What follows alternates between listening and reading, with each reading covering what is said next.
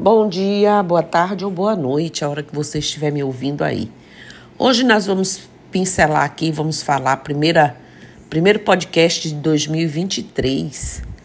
Vamos falar sobre preservação da natureza, porque foi o que eu falei exaustivamente, principalmente esses dez últimos dias.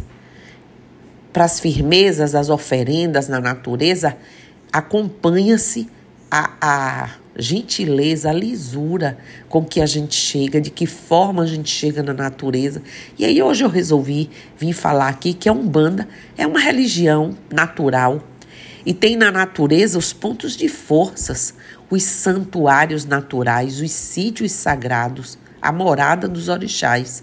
Não é isso? Então, na prática litúrgica da Umbanda, a oferenda é um dos atos sagrados de conexão entre o filho e as entidades. Não é? O umbandista, melhor do que ninguém, deve ter uma consciência ambiental, pois a Umbanda vê a natureza como sagrado. Logo, devemos preservá-la. Não é? Todo cidadão precisa de uma consciência ecológica para o exercício da cidadania. Mas para o humanista, para nós humanistas, essa consciência é fundamental. Ecologia é preceito religioso. Já falei em outros podcasts que, além de cuidar do meio ambiente, precisamos zelar pela boa imagem da religião. Essa, essa consciência precisa estar implícita em cada humanista. Não se deixa garrafa PET, garrafa de, de, de é, é, vidros de perfumes, garrafas de bebida, nem aguidaz, não precisa. Vasilhas de louça, levamos as oferendas, forramos com as folhas, coisas que sejam né, até alimento para os animais, fertilização para o, para o ambiente ali que a gente coloque, nada que agrida, nada que venha trazer dano para a natureza. A situação ideal é que todas as oferendas, como eu já disse, sejam feitas dentro do próprio terreiro em alguma parte destinada para esse fim, né? Não havendo essa possibilidade, sendo e às vezes realmente é bom, a gente gosta, e sendo é, indicado por alguma entidade uma oferenda em um local natural específico, né? Devemos observar que as oferendas têm um tempo de validade energético. Preste atenção a isso. As oferendas têm um tempo de validade energética, que é exatamente o tempo em que durar a sua mentalização. Depois das velas apagarem e findar a meditação, a conexão, a irradiação terá acabado. Assim, determinando o momento em que tudo vira ali, né? É, é, é, se, se funde com a natureza. No caso de estar na natureza e não estando, vira lixo aqueles elementos, porque a energia já saiu, já esgotou, não tendo porquê de permanecer nos reinos naturais, sujando tudo, além de virar foco de atração de energia densa. Eu digo isso repetidas vezes, desprovida de luz e acabar alimentando os espíritos negativos, trevosos. Entendam isso de uma vez por todas, ok? Teve mau cheiro, teve má utilização, vai para eles.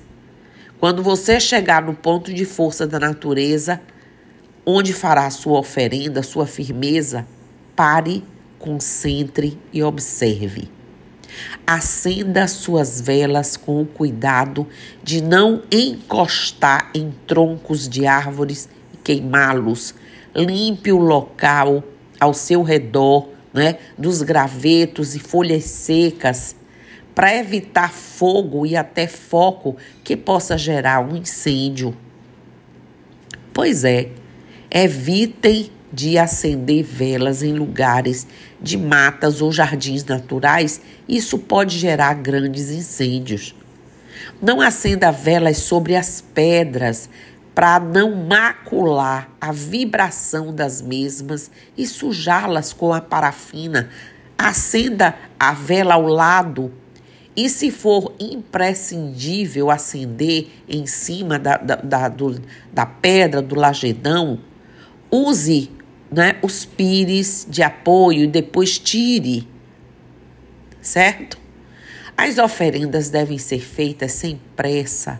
Lembre-se que é um ato sagrado e requer tranquilidade e dedicação. Faça suas preces, suas evocações, cante os pontos, faça seus pedidos, reflita, agradeça, se conecte bastante. Com esses cuidados, o tempo será suficiente, gente, para suas velas terminarem e queimar. Então, peça licença e recolha a cera derretida das velas e embalagens ou tudo que possa depredar a natureza. Priorize forrar o chão com as folhagens do ambiente para colocar os elementos, frutas, o que for, né, flores, o que for, sobre as folhas, né, dispense os pratos, como eu já disse, aguidasgue, é, é, é, louça, o que for. Leve sacos para colocar o lixo. Tome o cuidado de deixar tudo limpo no final do seu trabalho. Certifique-se que, se for preciso ficar algum material, que seja não poluente, não deixe nenhuma marca do tipo: por aqui passou alguém que não respeita a natureza e deixou toda essa sujeira, porque não seria uma oferenda, e sim um desrespeito ao campo de força e aos seus responsáveis. Não é isso? Evite sujar as águas da cachoeira, dos rios. Além de ferir o lado religioso de nossa Umbanda, devemos lembrar que essa água é fonte de vida para animais, plantações, seres humanos. Plante flores para o chum ao pé de uma cachoeira, próximo a melhor oferenda é aquela que carrega vida. Uma senhora sugestão, né? Não surge as, are, as areias das praias, nem o mar com objetos de vidro, espelhos, madeira, plásticos, com pregos, tecidos, é, é, pontas de, de, de, de cigarro entre tantos materiais que podem machucar as pessoas que pisam na areia ou afundam no mar, matando os animais marinhos que confundem esses objetos com comida, ficando engasgados ou aprisionados aos mesmos. Seja criativo, gente. Pesquise o que você pode substituir na sua oferenda por material que não cause nenhum mal à natureza. Ou pergunte ao seu pai ou mãe. Preservem. A Umbanda não preceitua a colocação de oferendas em esquinas urbanas. Todos somos moradores do planeta azul, gente. É importante assumirmos uma postura coerente e responsável pela missão da preservação ambiental. Ainda é tempo de nos engajarmos nessa luta, mobilizando aí os filhos, vocês todos que enfileiram os filhos de um bando, os filhos de Pemba, fazendo pensar, se esclarecendo, ensinando a outras pessoas, se preparando, se conscientizando. É preciso que todos comecemos a despertar para a importância da preservação ecológica no futuro aí do nosso planeta, pelo nosso futuro e das novas gerações. Os pontos de força são lugares da própria natureza responsáveis por manifestar a energia de cada uma dessas divindades. Olha como, como é que a gente pode estragar isso? Denominados também de santuários naturais, esses lugares mantêm em seus é, arredores emanações puras de energia dos orixás. Ou seja, cada ponto de força pertence a um orixá que é afim com o magnetismo presente naquele campo, que podem ser as rochas, as flores, o mar e assim por diante. Por isso, cada um também irá tratar de se, senti né, se sentindo na, é, é, de um sentido da vida, que pode ser levado em consideração no momento de optar por qual campo realizar a oferenda ou culto. Irmãos de fé, é indispensável, ou filhos de fé, passarmos para nossas crianças, jovens umbandistas, ou mesmo adultos iniciantes, ou pessoas que não sejam umbandistas, o respeito e o amor que a nossa religião tem para com a natureza e alertar a todos que a principal e melhor oferenda, repito, que nós podemos fazer a uma entidade de luz é o nosso amor e dedicação associados à interiorização dos conhecimentos irradiados por estes mestres do astral. E se ofertamos alguma coisa que não depredemos aí esses ambientes.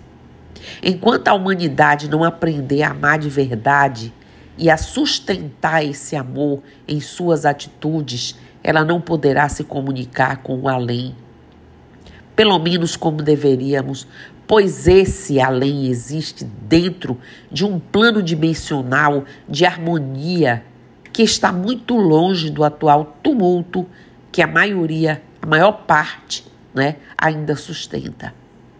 Enquanto a violência existir dentro de cada um de nós como uma forma de manifestação, não estaremos prontos para a comunicação com os verdadeiros irmãos de luz, com a verdadeira luz, com os campos de força, com sua magnetização. Então eu clamo aqui a vocês, nesse primeiro dia de podcast de 2023, né? 2 do 1 de 2023, hoje, eu clamo a vocês que, por favor, se lembrem disso quando vocês forem fazer uma firmeza, uma oferenda, um trabalho, como quer que, que chame. Por favor, vocês entendam que ao chegar no campo de força, a forma como chegamos, já estaremos fazendo parte dessa ritualística. Então vamos respeitar, minha gente. Vamos respeitar, porque é, não tem como a gente desconhecer ou fingir que nada disso é importante ok? Então, axé, namastê, saravá, motubá, mojubá, colofé, mucuyu no zambi e eu estou aqui